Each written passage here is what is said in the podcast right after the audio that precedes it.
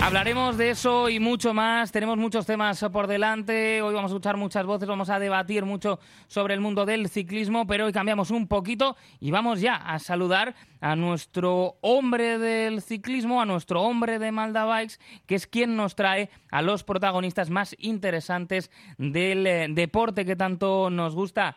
Sugaicha Ayuso, Arrachaldeón. Arrachaldeón, Beñat. Hoy nos eh, traes, eh, pues te diría que máxima actualidad, ¿no? Porque estamos todos con el arranque de la temporada y entonces vamos a ir pues poniendo un poco la mirada también en cómo se presenta eh, la temporada para un equipo que, sentimos muy cercano, que, que, sentimos también muy nuestro.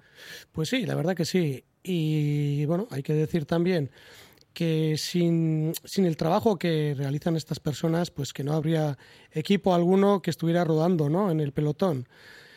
Y hay que decir también que, bueno, pues eh, la labor de estas personas, que muchas veces es una labor que, que está, no sé si a la sombra, y que, bueno, eh, hay algunas personas que a lo mejor, pues como José Fernández Machín, son más conocidas, pues hay otras que desde la sombra realizan una grandísima, grandísima labor durante muchísimos años y que gracias eh, a personas como, como estas pues podemos eh, disfrutar de equipos como el Caja Rural. Nuestro invitado hoy es Juan Juanma Hernández. Muy buenas tardes, Juanma. Muy buenas tardes, Juan. Bueno, Juanma, ¿qué tal habéis empezado la temporada? Me imagino con nuevas ilusiones, ¿no? Eh, aquí estábamos viendo ahora Beñat y yo la Vuelta Ciclista Andalucía. Supongo que, bueno, tendréis ya este inicio de temporada, ¿no? Pues eh, un poquito en ese foco, ¿no? Cara a, futuros proyectos de este año. Efectivamente, empezamos ya en Mallorca, hemos corrido Valencia, ya llevamos casi un mes de competición y ahora Andalucía Algarve, que estamos en dos frentes y con muchas ganas de, de, hacer lo mejor posible y obtener los mayor puntos posibles para estar lo más arriba del ranking. Esa es ahora mm, lo que marca, ¿no? También la, forma de correr para, para, los equipos, ¿no? Tener que andar, pues bueno, con un poco con la calculadora a la hora de, aprovechar el calendario. Así es. Eh, hasta ahora para los equipos Conti Pro no afectaba muchísimo, pero a partir de ahora eh, este año hay que estar dentro de los 40 primeros del ranking y, el siguiente año en los 30 del ranking, con lo cual hay que apretar el culo y estar en todas las carreras puntuando para que te puedan invitar a las carreras World Tour. Que en ese sentido eh, también hay que explicarle ¿no? al, al oyente, al, al, espectador que ve las carreras y, y, que a veces, por ejemplo, le llama la atención ver a dos eh, corredores del mismo equipo eh, pues peleando por el top ten, ¿no? En vez de hacer lo típico, por ejemplo, de lanzarse uno a otro. Claro, al final aquí estos puntos sí que te pueden marcar la diferencia y hay que jugar con ello también. Así es, eh, en la Vuelta a Valencia criticaron mucho a Movistar porque habían hecho en la carrera segundo, tercero y cuarto y decían, ¿cómo es posible que no ganen la carrera y hagan esos, esos tres eh, entre los cuatro primeros? Pues hay que pensar que ahora vamos a ver muchas carreras así con mucha gente disputando.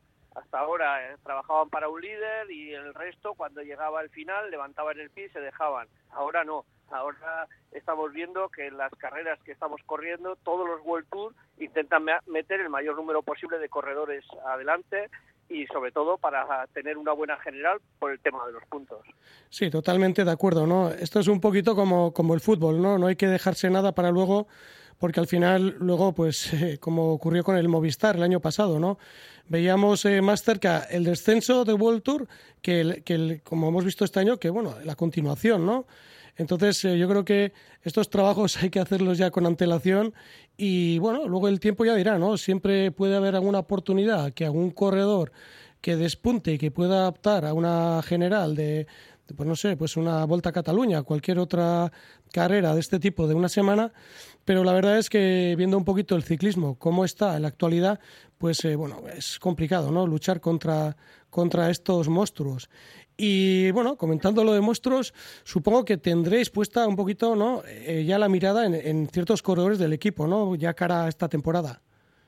Eh, pues sí, a ver, he apostado yo este año sobre todo por corredores rápidos, para pruebas 2.2 y carreras fuera de, las que participamos con los World Tour. Pero bueno, el peso tiene que recaer sobre corredores que llevan ya cierto peso en el equipo, como son Edu Prades o Luis Aular, a Mezqueta, tenemos gente que tiene Barceló, que tiene cierta experiencia y, tienen que hacerlo bien. La verdad que, que, el arranque hasta ahora no ha sido nada nada bueno ¿eh? para nosotros y, y, el balance es bastante malo hasta lo que las carreras que hemos corrido hasta ahora.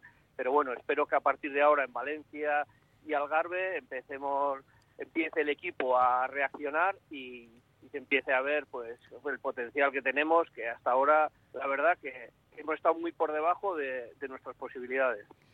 Ese arranque de temporada es momento también de ir poniéndose al día con los nuevos nombres. En vuestro caso, eh, llegan ¿no? dos corredores del equipo amateur, de la propia estructura, como Valderstone y Joseba López, y después sí que habéis pescado en, en otros mercados, ¿no? Con la llegada de dos corredores checos como Bauer y Barta y un corredor etíope como Haile Michael. Pues sí, la verdad que estos dos corredores rápidos los vimos en las cuando al no correr la Vuelta a España hicimos un calendario alternativo y estuvimos corriendo pruebas que no habíamos participado nunca y vimos que había corredores rápidos, pues sí, la verdad que los dos fue una casualidad eran checos. Y luego Mulu que lo cogimos a mitad de temporada del, fiasco que hubo con el del Comarsella y, y fíjate y gana Luz Caldún corriendo solo la mitad de temporada, la verdad que que ha sido una sorpresa, un corredor que, que dio una motivación extra para el equipo amateur, sobre todo el ambiente que crea y bueno, a ver que, cómo se desenvuelven ahora en la categoría profesional junto con Joseba López y Valdestrón, que bueno, Valdestrón ya participó una prueba con, con, con equipos World Tour y terminó octavo eh, como está ayer. O sea que tenemos esperanzas, aunque el chico ha empezado con con una lesión de rodilla y está parado de momento, pero bueno, tenemos esperanzas que, que lo hagan bien y apostar por la cantera, que es lo que hemos hecho siempre. Bueno, Beñat, y hay que, hay que decir también que algo, algo tienen eh, aquí en el Caja Rural que bueno que hombres que han pasado por sus filas pues el más actual puede ser Pello Bilbao que está entre los cinco o seis mejores del mundo en este momento pues eh, yo creo que esa mirada no o ese, ese, saber hacer que tienen dentro del equipo a la hora de elegir corredores pues da da ese fruto no me imagino que para vosotros no como equipo eh, pues bueno, os dará esa alegría, ¿no? Poder ver a chavales que han estado en las filas del, equipo Caja Rural y que ahora están ahí, entre los mejores de World Tour, ¿no? Hombre, eso es lo que, lo que nos quedamos, esa es la ilusión de verlos luego en equipos World Tour a corredores que han pasado por, por nuestra casa y que han estado varios años, ¿eh? porque como decimos de Pello, decimos eh, Omar que va en la fuga, eh, Alex Aramburu, Gonzalo Serrano, muchísimos, eh, Hugh Carty, Kiatowski, es que hay muchos. El otro día, en la vuelta a Valencia, hay un corredor que nadie se acordaba, de, que decía la sorpresa del Jumbo Visma, que es Thomas Gloak. Thomas Gloak estuvo un año entero con nosotros en el equipo amateur. ¿eh? que por eso te digo que hay corredores, hemos pasado ya casi 140 corredores al campo profesional y bueno, y ese es el orgullo, y verles ahí que estén disputando, Errada el otro día, también Errada estuvo desde amateur con nosotros, ¿eh? y el otro día también ganó una etapa, o sea que son muchísimos los corredores que han estado en nuestro equipo, tanto en el amateur como en el profesional, que hoy están compitiendo a muy alto nivel. Ese buen trabajo explica también que la estructura se mantenga sólida a pesar, por ejemplo, pues de una noticia dura, ¿no? Como fue el año pasado quedarse fuera de la vuelta. Eh, por supuesto, el año pasado fue muy duro y difícil para, para el equipo reinventarse y sobre todo buscar calendario alternativo y, y, el punto que te da la Vuelta a España, ya cuando arrancas al año siguiente parece mentira, pero, pero es muy importante. Entonces, bueno, hay que seguir luchando y el año pasado nos tocó a nosotros y este año les va a tocar a, dos equipos, no sabemos quién, esperemos que, que nosotros seamos uno de los invitados, pero será duro para los otros dos que se queden sin participar en la Vuelta a España. Eh, bueno, vamos, yo quería un poquito ahora cambiando un poquito de, el hilo de, todo esto, ¿no? Que nos contaras un poquito, Juanma, cómo, cómo surgió este proyecto, ¿no? Porque al final esto viene a ser un proyecto de, de, futuro, ¿no? De, bueno, de un plazo largo, ¿no? Para que sea un poquito la cantera más luego la salida de esos ciclistas, ¿no? Que pueden tener ese, ese gran trampolín para los que sean unos grandísimos corredores como es ahora Pello Bilbao, ¿no? ¿Cómo, cómo surgió toda esta idea? Pues a ver, el equipo amateur arranca en 1983, con lo cual llevamos ya 40 años, va a ser este año, se cumplen 40 años desde que el equipo empezó en la categoría amateur.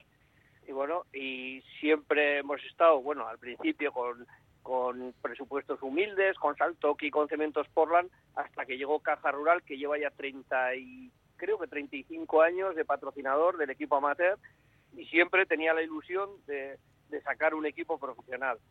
Eh, porque ya lo tuvo en los 80, que fue el proyecto, también surgió desde Navarra, en este caso Ignacio Arrieta, y ya eh, propuso sacar el equipo Kaiku. Tuvimos dos años con el equipo Kaiku, nos llevamos eh, la mayor sorpresa, que no nos invitaron en los dos años a, a la Vuelta a España, a pesar de tener un buen plantel de corredores y hacerlo muy bien, y a partir decidimos que, que, si no teníamos la Vuelta a España y un presupuesto un poco, que lo dejábamos.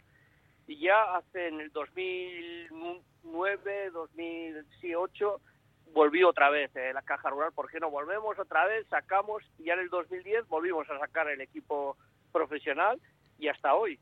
¿eh? Pero todo ha ido paso a paso y desde, desde el equipo amateur y siempre pensando que vamos a dar el salto a la gente joven y que vamos a mantener el equipo amateur en el tiempo eh, para, para sacar chavales jóvenes y continuar con, con el equipo pues, de formación sobre todo que es un caso un tanto particular, ¿no? En este ciclismo moderno, porque eh, hay estructuras que van pasando patrocinadores, entran, salen, se cambian, como hemos visto este año incluso en el World Tour, patrocinadores de un equipo que van a otro, que se podría considerar incluso rival. En vuestro caso sí que ha habido, ¿no? Esa, eh, bueno, pues ligazón con el patrocinador que es casi indisoluble al, al proyecto.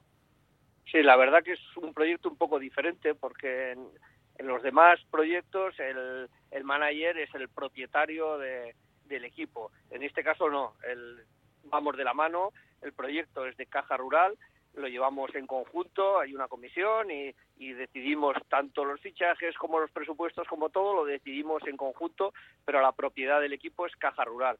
Entonces es un poco diferente y creo que, es la mejor forma de llevarlo porque ellos saben dónde están, están implicados en el proyecto y, y saben dónde queremos llegar, eh, con los pies en el suelo, con presupuestos más humildes, por supuesto, pero, pero sabiendo dónde, dónde tenemos que estar.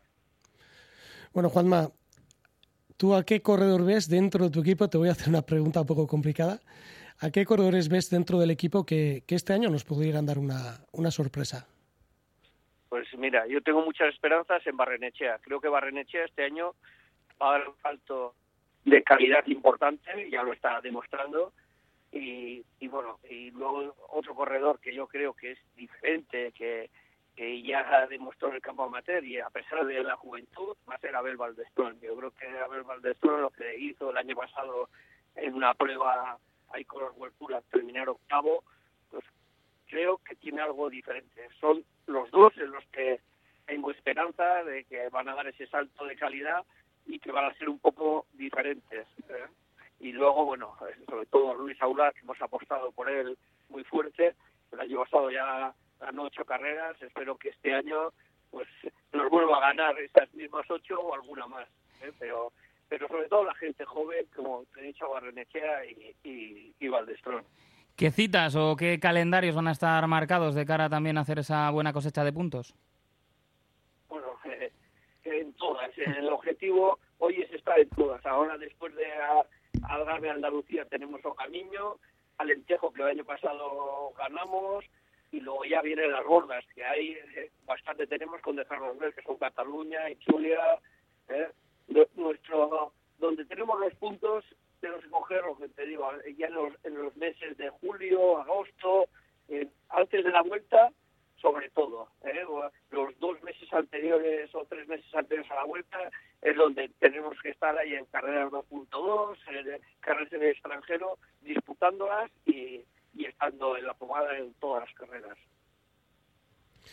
Bueno, Beñat, ojalá podamos volver a hablar dentro de no mucho con Juanma.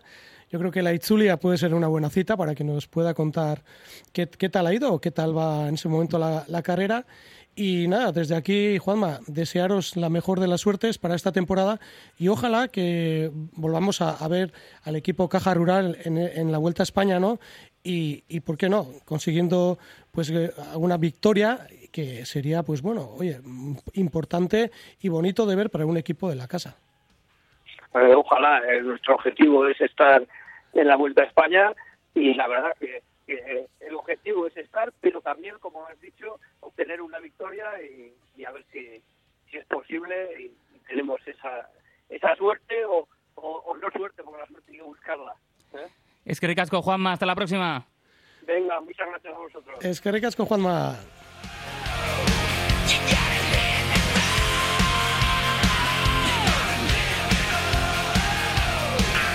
23 minutos pasan de las 3 de la tarde. Sugaich, quédate un poquito conmigo. Escuchamos unos consejos y estamos de vuelta para charlar algunas cositas y para que me pongas al día con todo lo que tenéis en Malda Bikes. La soledad salvaje del corredor de fondo que me aprieta. Acariciar tu imagen como si fuera un santo, me consuela. Y ya no sé volver. Nos faltaba esta sintonía, ¿eh, Sugaitz? Teníamos que ponerla sí o sí. Pues sí, yo no sé, sin esta sintonía ya no es lo que no sería lo que lo que es, ¿no? Hemos empezado a lo bestia, hemos empezado a todo correr porque teníamos un poco un plan diferente y claro, eh, teníamos que contarlo, eh, plan diferente. Luego, eh, vamos a escuchar después una charla con la grupeta de Ponte a Rueda y antes del final del programa contaremos qué ha pasado en Andalucía, que se está disputando ahora la carrera y que me, decías que, que, oye, que el terreno es durito, ¿eh? Pues sí, uf, no hay más que ver, ¿no? A falta, en los últimos 28 kilómetros yo creo que hay 0% eh, de margen a cualquier tipo de error porque al final es una carretera, pues como estamos viendo ahora en este momento con las pantallas, que es una carretera bastante irregular, eh, dura y que estamos viendo pues eh, corredores pues importantes pues de la calidad de Carlos Rodríguez que no lo están pasando demasiado bien, que se está exigiendo muchísimo y que bueno pues se puede convertir en, una etapa muy muy dura desde inicio de, de vuelta, ¿no? Así lo va a ser. Eh, luego ya decía que repasaremos, pero bueno, hay nombres importantes. Eh, tenemos ahí a Mikel Landa, está Pogachar también. Eh, presenta un equipo interesante Ineos, aunque veíamos quedarse a Carlos Rodríguez, al, campeón de España. Enric Mas, que por cierto hoy en el diario El Mundo explican un poquito cómo superó esos problemas de, de miedo en los descensos, trabajando con una especialista en esa parte del ciclismo, digamos, en el descenso, y también con, un psicólogo. Eh, bueno, pues eh, hay nombres bastante interesantes y pues una carrera bastante bonita. Eh, y estaba yo pensando que, jo, Sugaich, estas últimas semanas hemos hablado de, claro, pasarse por Malda para la ropa de abrigo, que era muy importante, y ahora volvemos a esto de que qué importante es tener un armario versátil, ¿eh? Porque el que salga ahora mismo vaya calorazo que va a pillar. La verdad que sí, pero bueno, de todas maneras no hay que olvidarse que bueno, que estamos todavía en febrero y que habrá días que apriete el frío. Pero bueno, la verdad es que esto ya es otra alegría, ¿no? Ver ya los días más largos, eh, con más sol, empieza a templar un poco más y entonces, claro, el que salga con un pues eso, con, una chaqueta un poquito gordita y, vaya ahí el pobre hombre o pobre mujer asado de calor o asada de calor, pues la verdad que no es nada agradable. Entonces, para eso, pues están las distintas vestimentas para, el ciclismo y todas las pueden encontrar en Malda Bikes, en las dos localizaciones. Eh, tenemos pendiente, a ver si hacemos una visita un día y también llenamos la, la, cesta, no vamos con el carro como el que va al súper. Eso es, eso es. Yo os, pondré una cesta bien grande para que la llenéis hasta arriba que eso también es importante, que hay que consumir en comercio local. Eso es. No hay que olvidarse, porque al final, pues bueno, hay que, hay que recordar que gracias eh, a los comercios pequeños, pues como pueden ser nuestra tienda o una frutería, cualquier tipo de comercio que esté en el barrio, pues eh, los barrios siguen vivos, ¿no? Pues eh, me tengo que pasar. eh, tú hazme una selección de maillots que tengan así, eh, digamos, un poco un corte relajado, de los que no te exponen mucho, eh, de los que no muestran el trabajo que hay por delante, sino que ayudan a animarte a, seguir eh, trabajando y a, seguir ahí dándole duro. Y yo me pasaré porque ya estamos en temporada que hay que empezar a mover vatios. Sugaich, es que ricasco por haber estado con nosotros también esta tarde y además pues con estos grandes protagonistas que hemos tenido. Pues nada, nos volveremos a ver la semana que viene Siempre. y intentaremos encontrar a otra persona que nos pueda aportar muchísimas cosas buenas y positivas del mundo de la bicicleta. Pues seguro que sí, Sugaich. Hasta la próxima semana. Venga, Beñat. Y los italianos sueñan con lunares en las telas. Son las tres y media de la tarde. Escuchamos unos consejos y enseguida estamos de vuelta.